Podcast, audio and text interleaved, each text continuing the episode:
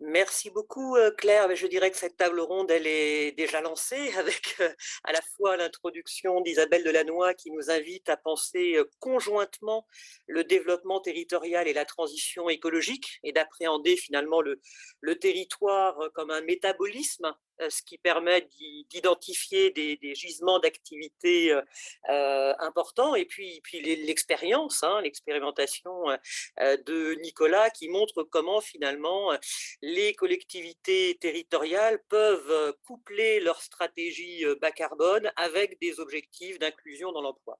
Donc je suis ravie d'accueillir à cette table ronde Stéphanie Lagalbaranès, la directrice générale d'un opérateur de compétences interindustrielles l'OPCO, euh, l'OPCO 2I, Sophie Thierry, qui est la présidente de la commission Travail-Emploi du comité économique, social et environnemental. Euh, Marie-Françoise Oison, donc, euh, qui nous vient de Normandie, pour, euh, qui est vice-présidente de COSEN Développement en charge de l'emploi, de la formation et de l'insertion.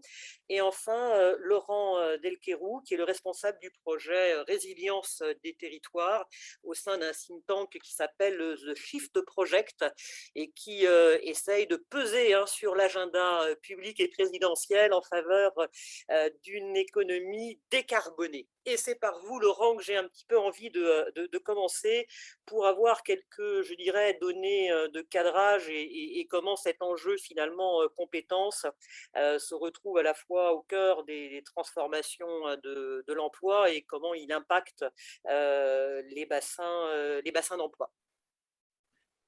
Merci, merci Nathalie. Bonjour à toutes et à tous. Merci de votre invitation. Donc, effectivement, le, Shift Project est une, association, un think tank qui, vient de sortir d'ailleurs un plan, un plan de transformation de l'économie française, rien que ça, euh, où on a fait un exercice de mise en cohérence, c'est-à-dire des besoins des populations et des activités économiques avec les, objectifs euh, climatiques et les objectifs, les engagements notamment de la France en matière de, réduction de gaz à effet de serre, de, décarbonation, de, neutralité carbone. Donc ça nous a, je, ne développe pas, mais on a, on a étudié secteur par secteur à quoi pourrait ressembler euh, la mobilité décarbonée, l'habitat décarboné, enfin un peu tous les grands secteurs de l'économie française et on a même interrogé euh, des, centaines et des centaines de, personnes sur nos propositions pour voir comment ils réagissaient, quel était le niveau d'acceptabilité face à ces énormes transformations euh, que signifie la, transition écologique et, notamment la transition euh, bas carbone.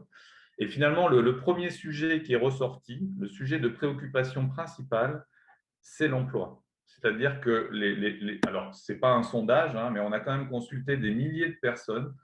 Et, en fait, la plupart des propositions, même les plus ambitieuses, étaient jugées globalement acceptables, mais il y avait toujours ce, sujet de préoccupation, à savoir mon emploi, en quoi est-ce que mon emploi risque d'être menacé. Donc, euh, alors, je, commence par ça parce que c'est quand même un, élément important.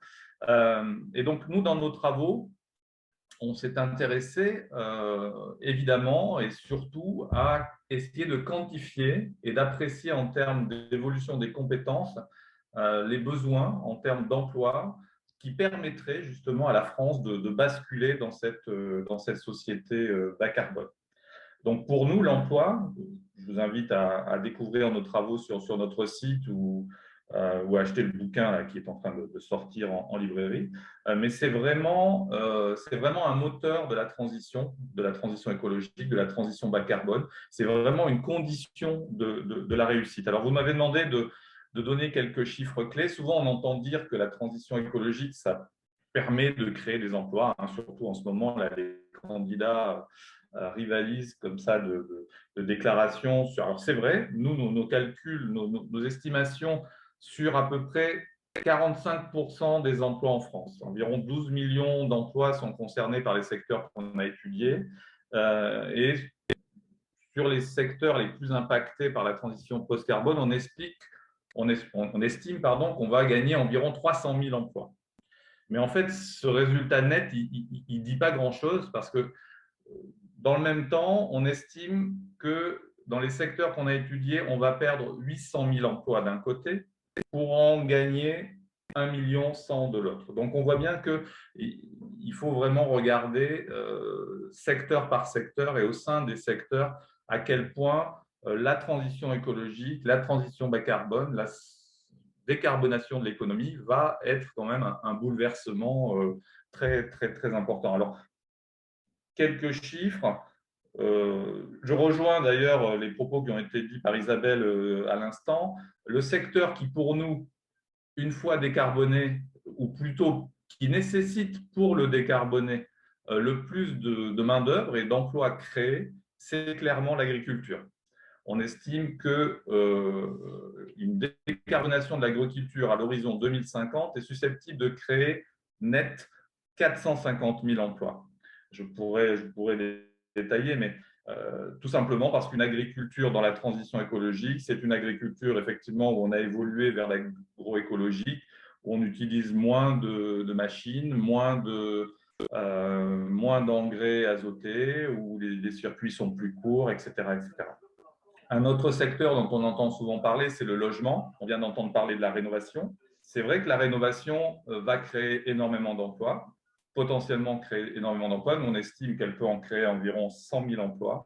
Mais par contre, euh, l'évolution du secteur du logement dans la transition basse carbone, c'est rénover plus, mais c'est aussi construire moins.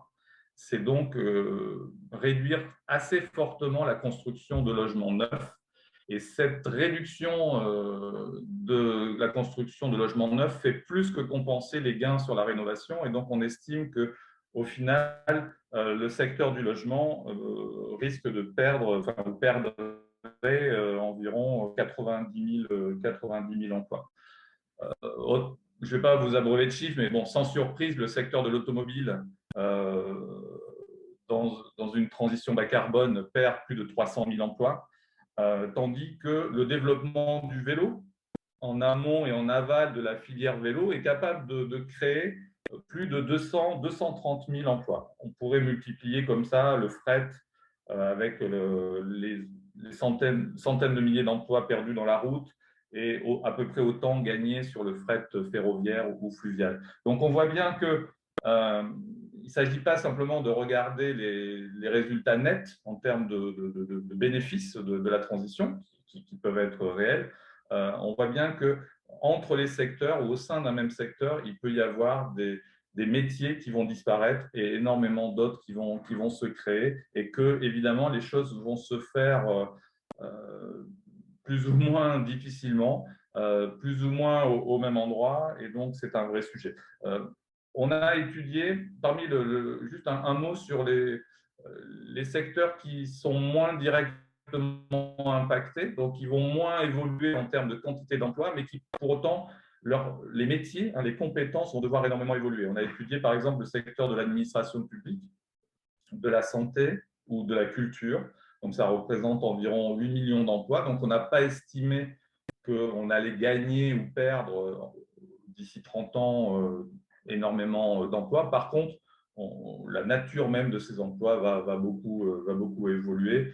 Euh, la santé dans le domaine de la C, liés à la prévention, vont être beaucoup plus importants, tandis que ceux liés à, la fabrication ou l'approvisionnement lointain de médicaments vont, diminuer. Sur, la culture, par exemple, on estime que on, va moins être sur des événements avec des jauges maximales euh, mais plutôt sur des petits événements avec des jauges réduites. Tout ça, c'est pour, euh, encore une fois, euh, tenir notre trajectoire de, décarbonation, de transition post-carbone. alors, sur les territoires, vous m'avez interrogé aussi sur, les territoires. quand on pense à l'impact de la transition sur, les territoires, on pense tout de suite aux, activités les plus, les plus carbonées, les plus dépendantes. Donc, on va penser ben, à l'automobile et l'aviation. Donc là, on sait qu'il y, a quand même beaucoup de territoires en France qui ont euh, une, part d'emploi dans ces secteurs-là très importante, hein, que ce soit le Grand Est, que ce soit le, sud-ouest de la France, euh, l'Occitanie. On pense aussi aux ports industriels. Si on regarde la carte des émissions de gaz à effet de serre, on va voir que euh, presque la moitié des émissions venant des entreprises provient de, Dunkerque et de Fos-sur-Mer. Pourquoi? Ben, Tout simplement parce que dans ces ports industriels, on y trouve la production de ciment, d'acier, d'hydrocarbures, hein, c'est là que sont les raffineries. Et donc, euh, forcément, ces territoires sont en première ligne. Et d'ailleurs, souvent, les, euh, les industries concernées sont très, très engagées déjà dans, dans la transformation de leur, euh, de process, dans l'accompagnement de, de, leur transformation d'emploi. Il y a aussi la vallée du Rhône, bien sûr, qui, est une, qui a un tissu industriel très important qui va être très, très fortement impacté. Mais ce que je voudrais dire surtout, avant de vous laisser la parole, c'est que oui, c'est tous les territoires qui sont, qui sont concernés par cette transition post-carbone, euh, puisque en fait tous les territoires dépendent euh, de mobilité euh, carbonée, notamment de, la voiture ou d'un approvisionnement nécessitant des, énergies fossiles. Et donc, il est difficile de limiter l'impact de cette transformation sur l'emploi à seulement quelques, quelques territoires.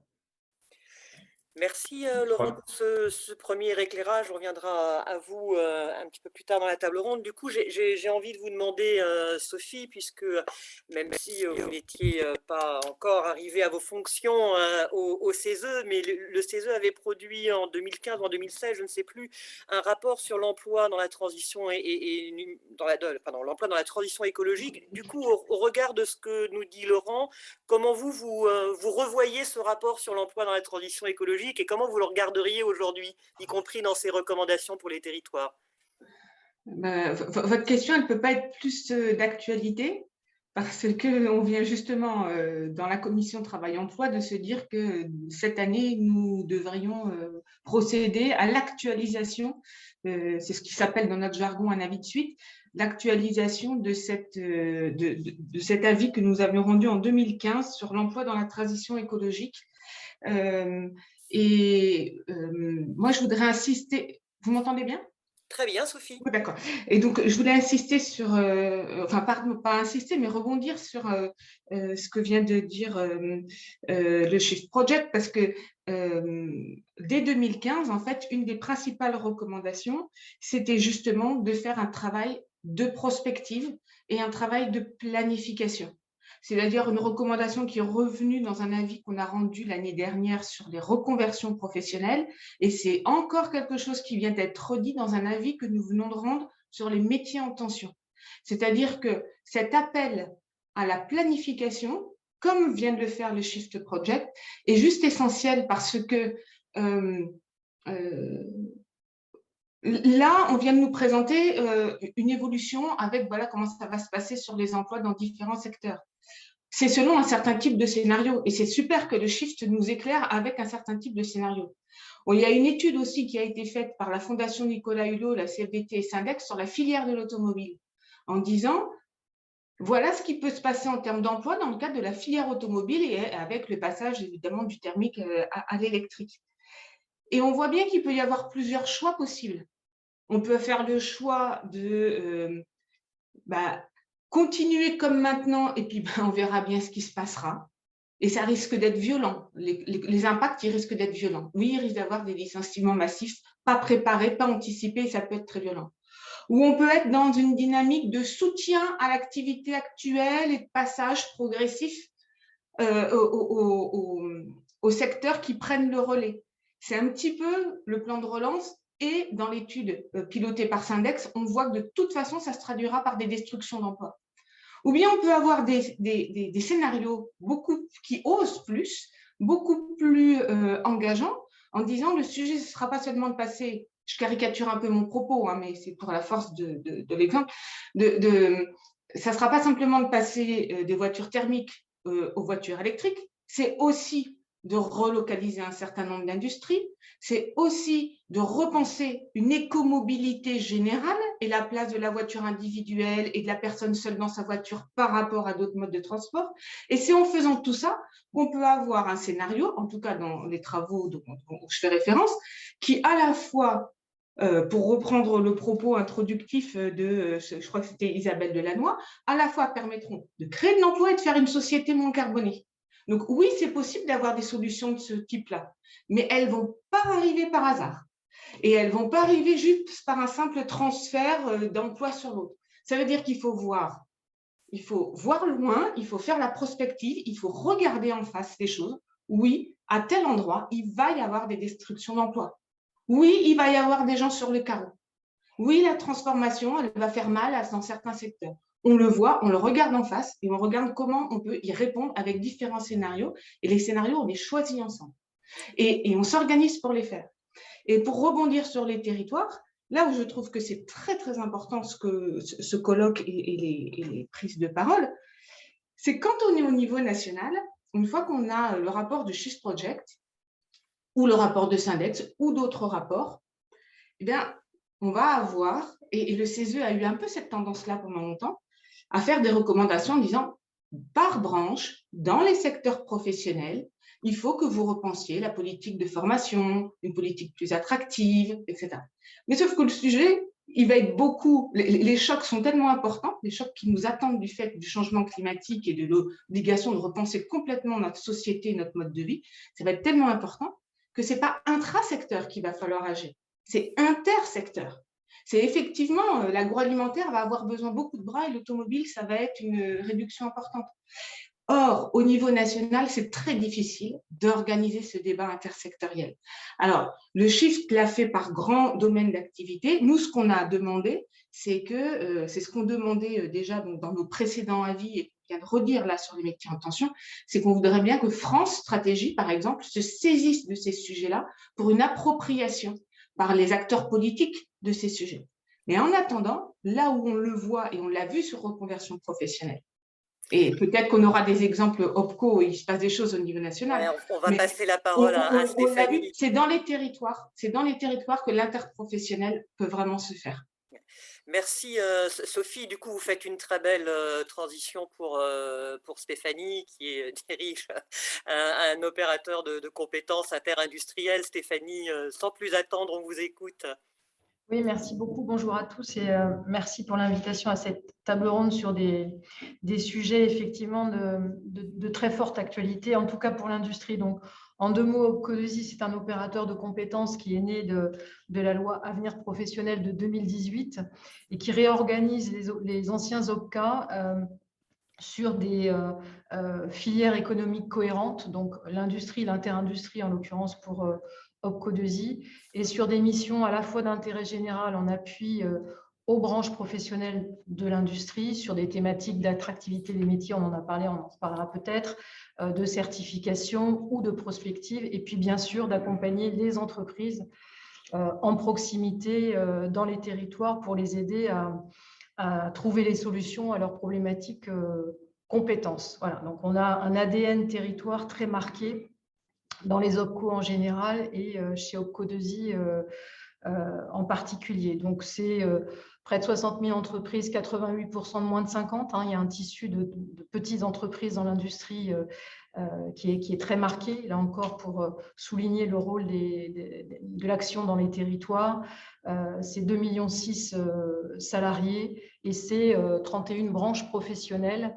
On fait on fait l'écart entre des savoir-faire de haute technologie et des savoir-faire euh, presque artisanaux dans, certains secteurs industriels. Je pense à la maroquinerie, à la bijouterie, euh, etc.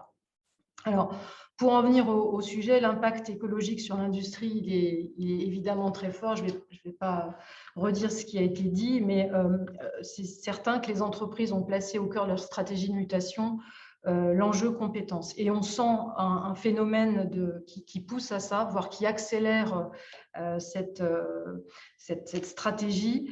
Euh, c'est un triptyque qu'on peut résumer autour de la réglementation. Euh, et euh, on peut donner l'exemple de l'ameublement qui, à partir d'une norme NF ameublement environnement, a, impulsé une série d'actions autour de l'écologie ou de la chimie avec son, sa feuille de route de décarbonation. Le deuxième point du triptyque, c'est celui des besoins de consommation qui sont confirmés, notamment auprès des publics jeunes. On a une, de fortes attentes et de fortes exigences des consommateurs aujourd'hui sur cette dimension écologique. Et puis enfin, pour l'industrie, parce que ce que je viens de dire concerne à peu près tous les, tous les secteurs d'activité, mais pour l'industrie, on a également dans ce triptyque les tensions sur les recrutements et sur les compétences. L'INSEE vient de nous sortir une note de conjoncture début février, vous l'avez peut-être euh, vu, qui, euh, qui indique que euh, l'industrie, malheureusement, est en première place des, secteurs économiques qui souffrent de tensions sur les, sur les recrutements, puisque ça concerne 61% des entreprises, là où on, en a 30 en moyenne sur, euh, sur, une, longue période et on n'a pas retrouvé un niveau de plein emploi euh, euh, par rapport à l'avant-crise. Donc, on a cette situation et sur les 31 branches que j'évoquais qui, composent OPCO2I, il n'y a pas une branche qui ne nous a pas déjà sollicité pour les problématiques de promotion et d'attractivité pardon, euh, de ces métiers. Donc, on a Striptic qui, qui met euh, un coup d'accélérateur sur euh, l'enjeu compétences pour réussir la transition écologique. En termes de besoins de compétences, on a à la fois un impact, ça a été dit tout à l'heure, sur, sur des, des, process et des méthodes de travail, mais qui sont inhérents à l'industrie, puisqu'on est toujours poussé par des modifications technologiques à peu près tous les 3, 4, 5 ans.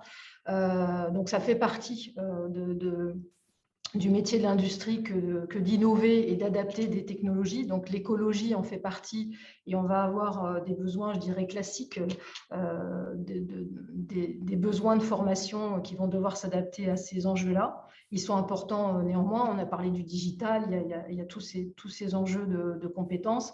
Et puis on va avoir aussi des créations de métiers et de compétences nouvelles dans l'aéro, par exemple, autour de l'utilisation du fuel de synthèse et puis euh, ensuite de l'hydrogène, ou dans l'auto, euh, dont on a parlé aussi beaucoup euh, à l'instant, autour de l'enjeu des batteries électriques. Donc parfois, c'est des mutations complètes de sites industriels, des créations de sites industriels ou des mutations aussi vers l'économie circulaire, si je reprends l'exemple de l'automobile, autour des thématiques de, mobilité durable et euh, de gestion des véhicules d'occasion. Voilà tous les pans de compétences euh, euh, engendrés par cet impact écologique, soit en, rythme classique de l'évolution de l'industrie, soit en, création et en besoin de compétences nouvelles. Ce que fait l'OPCO2I pour, pour préparer cette, cet enjeu, c'est une action à plusieurs niveaux qui conjugue à la fois le besoin euh, qui a été souligné par l'intervention précédente, de faire de la prospective et de la prospective à maille large, interindustrielle euh, et sur des échéances euh, moyen terme. On sait que des projets industriels, par exemple les batteries, ça nous mène à échéance 2025. Donc on est sur des échéances de, cette nature-là. Donc de la prospective et puis de l'action à maille très, très bassin d'emploi. On est vraiment sur une maille de proximité très forte. Donc, pour le, premier niveau, le niveau macro, les branches industrielles ont investi au sein d'OPCO2I la création de l'Observatoire compétences industrie, euh, en ayant décidé très vite de surfer, je dirais, sur la valeur ajoutée des OPCO, de, mutualiser les enjeux transverses au secteur de l'industrie, euh, et de euh, mutualiser les efforts et les moyens et les réflexions euh, de la prospective, en l'occurrence sur le sujet qui nous concerne, puisqu'il y a une grande étude qui est menée, qui est en cours, et dont les, résultats seront publiés au mois de mai. Il faut se doter d'analyses prospectives sérieuses pour ancrer les plans d'action. Donc ensuite, et d'ailleurs, si je reprends l'exemple de, euh, de, la prospective et des diagnostics, euh, pardon, si je prends l'exemple des diagnostics, on a travaillé sur les diagnostics COVID par filière industrielle et au niveau d'un bassin d'emploi pour pouvoir guider l'action de proximité. C'est-à-dire qu'un conseiller qui va voir une entreprise est capable de lui dire vous êtes dans tel bassin d'emploi qui a telle caractéristique euh, socio-économique, vous êtes sur telle filière industrielle, on sait que la crise va vous impacter de telle et telle façon donc voilà comment on peut vous accompagner. La force de la prospective et du diagnostic macro appliqué à la maille territoriale pour un conseil le plus, euh, bah, le plus adapté et le plus pertinent possible. Ce diagnostic, on est capable de le décliner auprès de l'entreprise. Euh, une entreprise, on est capable de lui proposer un diagnostic GPEC et ça a été très important et ça reste important dans le contexte de crise pour redonner aussi de la confiance à un, chef d'entreprise, pour l'aider à, envisager la reprise, voire, voir son rebond industriel et l'intégration de, de, nouvelles compétences. Je pense aussi à l'insertion des jeunes quand je, dis cela. Euh, et dernière expérience, je, suis vraiment dans ma logique d'entonnoir. Euh, je, peux parler effectivement d'initiative euh, Passe Industrie qu'on a menée dès 2019 avec cette obsession d'être à la fois sur le bassin industriel et sur la logique de, mise en, dynamique de tous les acteurs concernés autour d'une problématique emploi-formation. Donc, cette, initiative qui date de 2019, il n'y a, pas, un modèle, euh, puisque sur un territoire, il n'y a pas une problématique euh, commune. Dans les grandes lignes, oui, mais dans les détails, non. Et il n'y a jamais les mêmes acteurs locaux en capacité de, se, coordonner pour trouver les meilleures solutions euh, possibles. Donc, on a les besoins des entreprises, ça part de l'analyse des besoins des entreprises, et quand on creuse sur un bassin, on se rend compte que quelquefois, elles ont les mêmes besoins, qu'en manque de coordination, par manque de coordination, elles vont se cannibaliser sur leurs solutions, là où on pourrait au contraire trouver des solutions euh, plus fortes pour tous. Deuxième axe d'action de Passe Industrie, c'est la mise en musique, je le disais, des acteurs locaux identifiés. Et il y en a beaucoup. On pourrait d'ailleurs se poser la question de un peu parfois du, trop d'acteurs présents euh, autour des, autour des entreprises. Et puis enfin, euh, la recherche de solutions euh, innovantes à ces entreprises de ce bassin. Et le PASS, il peut être entendu à la fois au sens je suis public éloigné de l'emploi industriel, il y a un besoin sur une, entreprise donnée et je vais trouver les moyens de mon insertion dans cette entreprise. Mais il peut aussi s'entendre, ça a été évoqué dans l'intervention précédente, au sens de passerelle entre industries. Et là, on accompagne des reconversions euh, tout à fait intéressantes. Alors, on est vraiment dans une logique de dentelle, mais je pense notamment à des, à des, à des expériences où on a reconverti des salariés euh, de l'automobile vers la maroquinerie, parce qu'on s'est rendu compte qu'il y avait des savoir-faire finalement euh, tout à fait transposables d'un environnement professionnel à un autre. Merci voilà, Stéphanie. Merci Stéphanie, c'est très, très, riche. Euh, je, vais passer la parole à, Marie-Françoise euh, Loison, puisque là, on, est euh, sur les territoires et avec des collectivités, en l'occurrence une, agglomération qui, s'engage. Peut-être du coup, Marie-Françoise, à la fois nous, nous parler d'un côté de, du dispositif territoire d'industrie sur un territoire qui est marqué par les industries lourdes hein, et, et l'évolution vers la décarbonisation. Et puis de l'autre, je dirais, euh, si on sort de la logique uniquement euh, répondre aux besoins en compétences des entreprises, mais aussi euh, bah, accompagner la montée en compétences des habitants, tout ce que vous faites de très intéressant en utilisant l'ESS comme un levier d'inclusion dans l'emploi. La parole est à vous, Marie-Françoise. Merci beaucoup pour votre invitation. oui, je vais vous parler de, donc de mon territoire, qui est un territoire qui se trouve entre Rouen et Le Havre. Euh, environ 80 euh, 000 habitants pour une cinquantaine de communes, avec la particularité d'être euh, un bassin très industriel, surtout autour d'une plateforme pétrochimique, hein, ExxonMobil, pour ne pas les citer, raffinage et industrie chimique, aussi présence d'industries pharmaceutiques et d'aéronautique, avec une culture territoriale d'entreprises type CVSO, avec une particularité au, niveau de, la formation et des compétences des, salariés, qui a l'avantage d'être sur l'axe Seine et en même temps d'avoir encore du terrain disponible, qui est assez positif dans les moments actuels où il y a souvent des recherches de, de territoire. la difficulté qu'on a pu rencontrer, euh, on compte 25 000 emplois, dont 6 700 euh, qui sont des emplois industriels. Donc, en fait, un emploi sur quatre est un emploi industriel, avec une, comme vous le disiez, sur d'autres territoires, une difficulté euh, de recrutement, avec une inadéquation complète entre l'offre et la demande, étant donné que les besoins des entreprises du territoire sont plutôt bac plus 2, voire plus, et euh, la formation et les compétences des habitants sont plutôt euh, bac moins 2 suis un petit peu, c'est une, image, mais en fait, c'est un petit peu ça.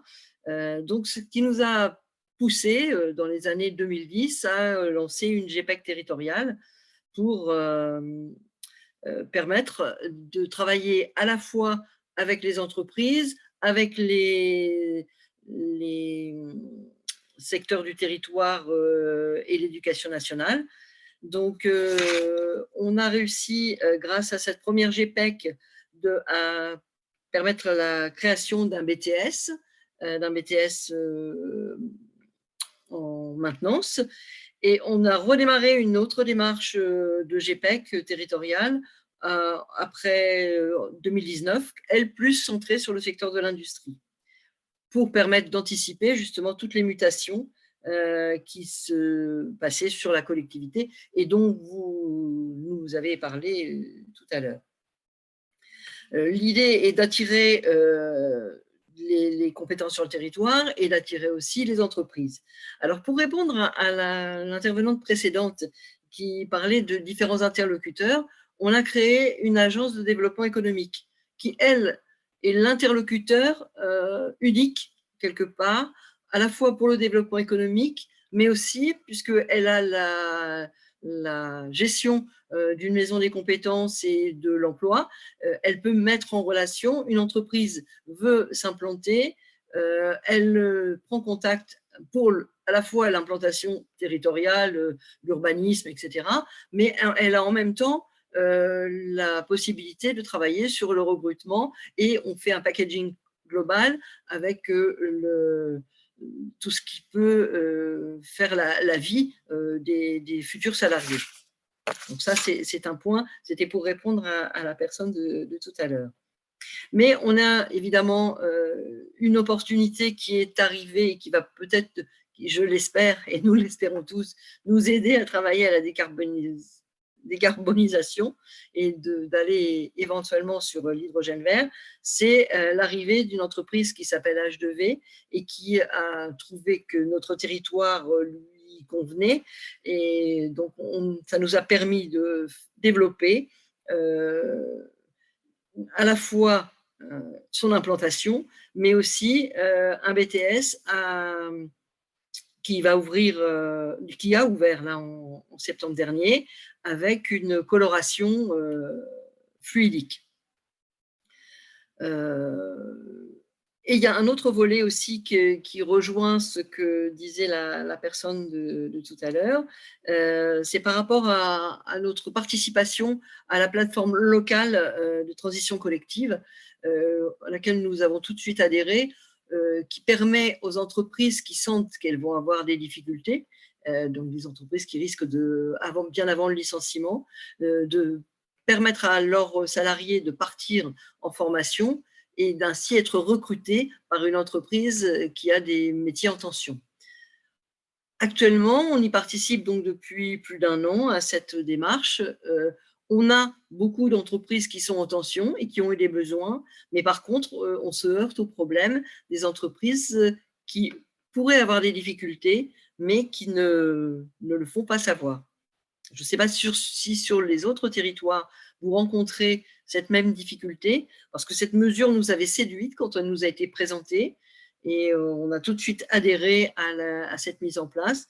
Malheureusement, on en est, euh, on trouve qu'elles ont des que certaines entreprises ont des difficultés à s'engager dans la reconversion de leurs salariés.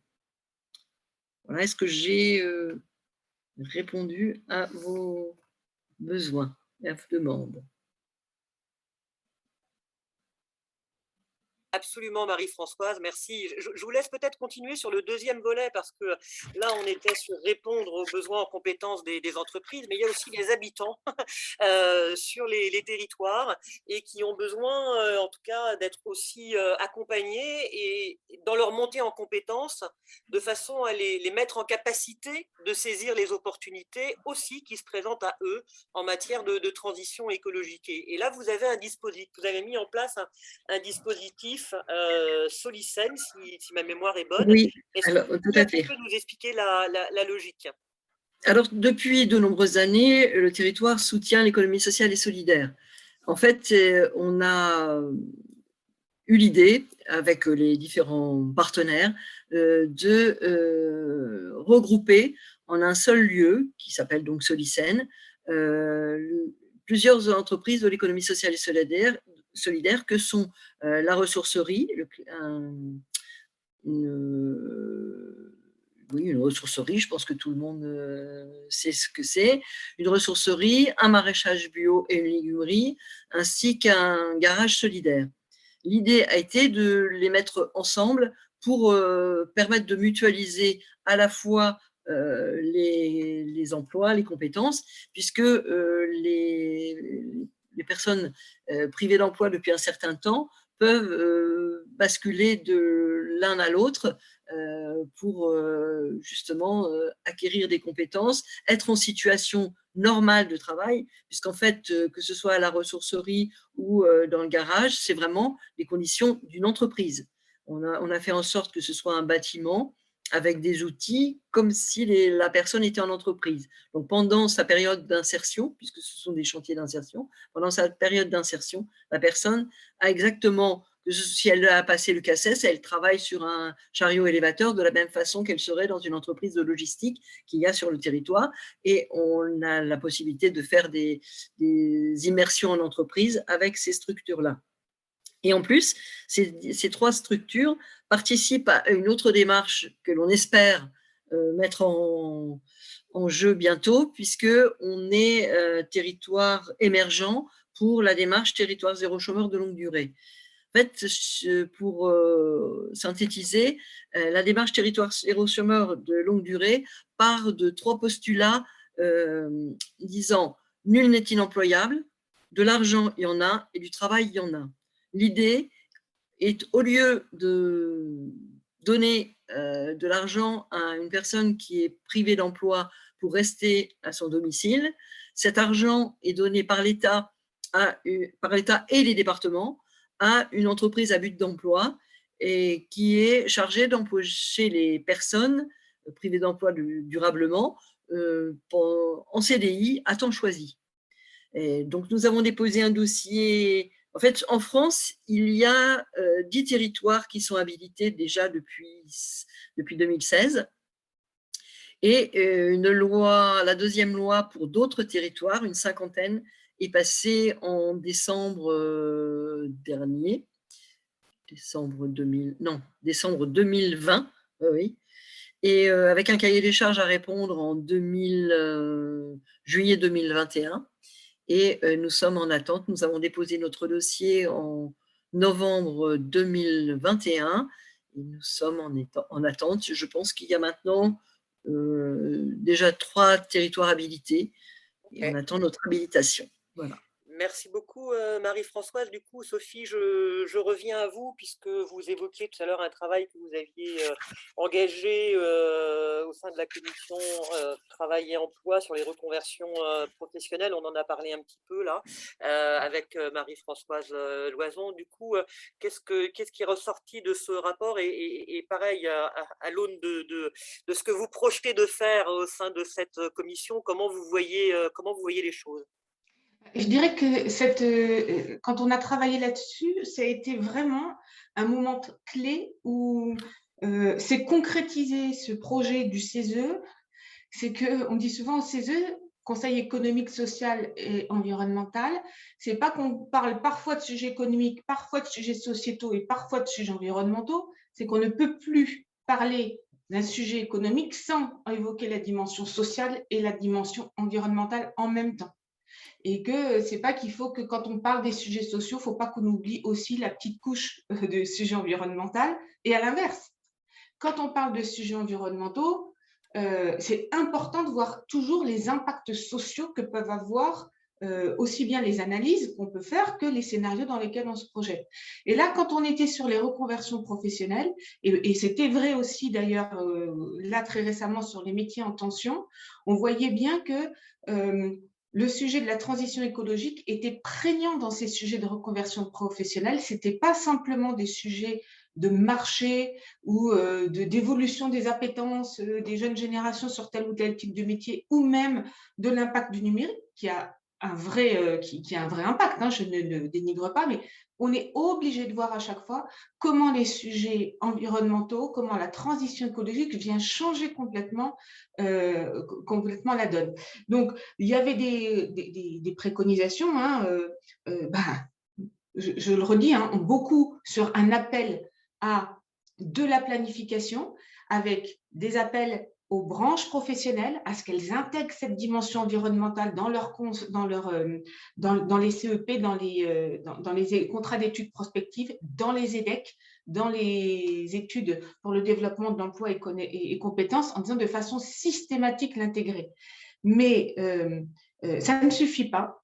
C'est dans les territoires qu'il faut absolument pouvoir décliner ces grands plans stratégiques parce que c'est ce que je disais tout à l'heure, c'est dans les territoires qu'on arrive à faire de l'interprofessionnel, qu'on arrive à entrer par un bout du sujet qui n'est pas les grands secteurs d'activité et qui peuvent parfois d'ailleurs se faire concurrence, mais qui est bien une logique territoriale avec la, avec la limite que j'entends là, que tout le monde n'a pas forcément, toutes les entreprises n'ont pas forcément envie de, de, dire leurs difficultés et de s'engager dans une logique d'anticipation et de voir comment elles évoluent.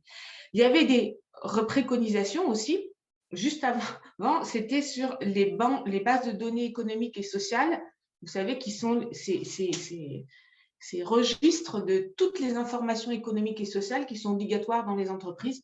On avait fait une préconisation que cette BDES, Banque de données économiques et sociales, devienne une BDSE, une banque de données économiques, sociales et environnementales. Et c'est-à-dire qu'il faut que dans les entreprises, et là, pour moi, quand on est dans les entreprises, on est dans les branches, on est dans les territoires, parce que c'est concrètement là que, ça se passe. Euh, cette dimension environnementale devienne un élément du dialogue social. Parce que je disais tout à l'heure, c'est important qu'il y ait de la planification, qu'il y ait une stratégie, qu'on voit clair sur l'avenir, mais il faut après euh, se le réapproprier par les acteurs qui vont être obligés de faire des choix. Je pense que c'est important au niveau national de donner quand même des grands caps et expliquer quels sont les secteurs comment vont s'opérer les transferts d'emplois d'un secteur vers un autre. Voilà. Et il faut accompagner les secteurs qui sont en, négatif et préparer les secteurs en positif à devenir attractifs et à former les personnes. Mais très concrètement, ça, c'est les grandes politiques nationales, il faut les faire. Mais très concrètement, c'est dans les entreprises qu'il va falloir euh, prendre ces sujets. Donc, la BDSE et la loi climat qui est maintenant a rendu obligatoire dans les conseils d'entreprise, qu'on appelle maintenant des CSE, la dimension de l'impact environnemental de toutes les décisions qui ont été prises, je pense que c'est des choses essentielles pour acculturer tous les acteurs économiques et sociaux dans les entreprises, dans les territoires au niveau national, à cette intrication très forte des sujets. et, je le dis avec, euh, euh, avec force parce que je pense que pour beaucoup d'entre nous, c'est une évidence que souvent on en parle aussi, la transition juste, tout le monde en parle. Ce qu'on voit très concrètement, c'est que cette idée de euh, euh, lier, lier le social et l'environnemental, ça peut être un moteur. Ouais, mais aujourd'hui, c'est quand même beaucoup de résistance. C'est beaucoup de résistance des acteurs. Et, euh, et, et, dans mon, à, mon, à l'endroit où je suis, je vois bien comment aussi parlons des partenaires sociaux ont un peu du mal à intégrer, à prendre à bras le corps les sujets environnementaux et comment les groupes environnementalistes ont aussi un peu du mal à intégrer les dimensions de gestion sociale de, ces transitions. Et je pense qu'il faut que ces deux mondes se rencontrent au niveau national, mais dans les territoires. Et moi, je suis persuadée que c'est par les territoires que ça va se faire, parce que là, l'entrée, elle est très, euh, euh, euh, elle est très euh, directe. Enfin, il s'agit de sauver des emplois ou de permettre à un territoire d'être attractif. Donc, je pense que les territoires ont un rôle majeur à jouer dans cette, et les acteurs du territoire, hein, les entreprises compris, ont un rôle majeur à jouer dans cette intrication entre social oui, et merci beaucoup euh, Sophie. Euh, alors c'est toujours frustrant et on crée, et on crée de la frustration, donc je, vais en créer en vous laissant chacun une minute euh, de, conclusion. Je vais commencer par, par Laurent parce que l'appel au dialogue social, quelque part aussi territorial, hein, Sophie, nécessite aussi que les territoires sachent penser, agir autrement. Donc voilà, une réaction, une phrase clé, éventuellement une proposition phare à porter pour faire des, de nos territoires des véritables leviers d'inclusion dans l'emploi de la transition écologique oui, merci. Ben alors, il y aurait beaucoup de choses à dire. Bon, Sophie a insisté sur, sur la place des territoires. Euh, voilà, les, une minute, hein, Laurent. Hein oui, une minute. Donc, euh, euh, bon, il y aurait beaucoup de choses à dire. Déjà, les collectivités, elles ont, elles ont un levier important avec la commande publique. Elles peuvent influencer, je ne reviens pas là-dessus, il peut y avoir des clauses sociales, des clauses environnementales, et elles peuvent faciliter un certain type d'économie euh, et de, transformation de l'économie. Moi, j'ai plutôt envie de donner une autre, un autre type de, de, proposition, c'est qu'on a, on a parlé de n'a pas, pas, beaucoup parlé là dans cette table ronde de l'importance de l'attractivité des métiers de la transition. On en a un petit peu parlé, mais pas, pas énormément. Et il me semble que les, les emplois de 2050, euh, les travailleurs de 2050, soit ils sont pas nés, soit ils sont encore à l'école et encore pour longtemps. Donc les collectivités, à travers l'école, à travers le périscolaire, pour laquelle elles ont des compétences, euh, peuvent peut-être aider à transformer les imaginaires. Il ne suffit pas de dire qu'il faut des centaines de milliers d'emplois dans l'agriculture pour qu'elle se transforme. Encore faut-il rendre l'agriculture attractive. Donc, euh, il me semble que là, il y a une piste, faire aimer les métiers de la transition à travers l'école, à travers peut-être des activités autour de l'agriculture, de la forêt, de l'alimentation, de la valorisation du patrimoine local, des mobilités douces. Bref, il y a tout un champ comme ça d'activités susceptibles de faire, d'accompagner comme ça la scolarité et, la, jeunesse pour rendre ces métiers de la transition attractifs. Et ça, il me semble que ça peut être aussi à la portée, ou en tout cas dans les leviers que peuvent euh, actionner les, territoires et notamment les, collectivités territoriales, qu'elles soient communales, euh, départementales ou, régionales. Merci Laurent, c'est quelque part un appel à une grande école de la transition écologique puisqu'on a déjà celle du numérique. Euh, Stéphanie, un mot pour conclure s'il vous plaît? Oui, ben, moi je pense que les, il faut effectivement euh, travailler à gagner la confiance des, entreprises pour euh, prendre ce virage de, la transition euh, écologique et faire de la pédagogie, notamment aux plus petites. Hein. Je, redis qu'on a un tissu de, petites entreprises très, très, très, très fort au niveau industriel dans, l'ensemble des territoires et que ça, c'est bien le rôle des, conseillers d'OPCO2I. ils ont déjà la confiance des entreprises en 2020, à travers une convention relance industrie qu'on a signée avec l'État, le ministère du Travail, on a accompagné plus de, plus de 8000 entreprises euh, sur des sujets euh, pour moitié de parcours d'accompagnement des mutations, dont la transition écologique. Donc, euh, mon mot de conclusion, c'est capitalisons et, poursuivons cet effort avec la coordination des initiatives. On le voit, il y a beaucoup de choses qui se passent, je le redis, et, je pense qu'on gagnerait en lisibilité et en, coordination des initiatives. Et enfin, je rejoins mon, collègue précédent sur euh, euh, l'investissement jeunesse. Euh, alors nous, c'est en réponse à une problématique directe d'attractivité des métiers. On a besoin de travailler très tôt la culture et l'intérêt et la curiosité des jeunes pour, pour l'industrie. Merci. Marie-Françoise?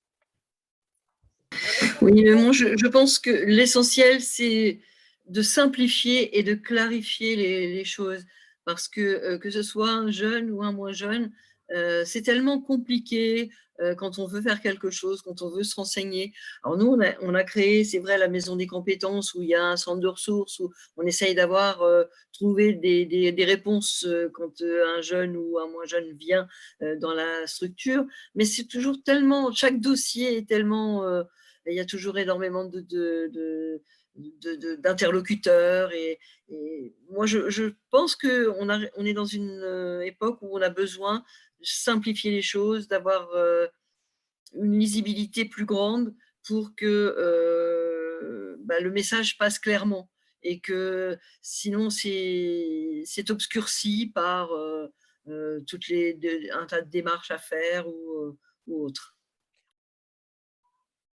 Voilà. Et merci pour euh, ce, ce colloque qui était très intéressant. Merci beaucoup, Sophie. Un dernier mot peut-être? Oui, ben, euh, moi, en rebond à, ce qui était dit, je pense qu'effectivement, il faut soutenir les actions dans les territoires la simplification.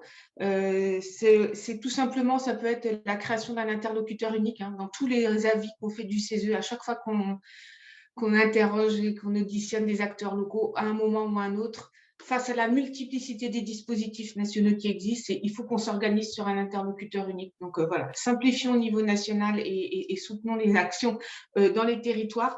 Et je ne peux pas m'empêcher de, dire aussi que c'est très important dans l'attractivité de des métiers nouveaux ou des métiers qui sont en train de changer. Euh, très bien, ça va donner du sens et on voit que le sens du métier devient un élément important pour les jeunes générations même si ça l'a toujours été aussi pour les plus anciennes, mais ça devient encore plus fort. Mais il faudra veiller aussi à la qualité des métiers. Voilà, euh, ça, va avec le sens. Merci beaucoup. Et un grand merci aussi. À, tous les quatre pour la qualité de ces, de ces échanges et je rends la parole à notre animateur, autrice.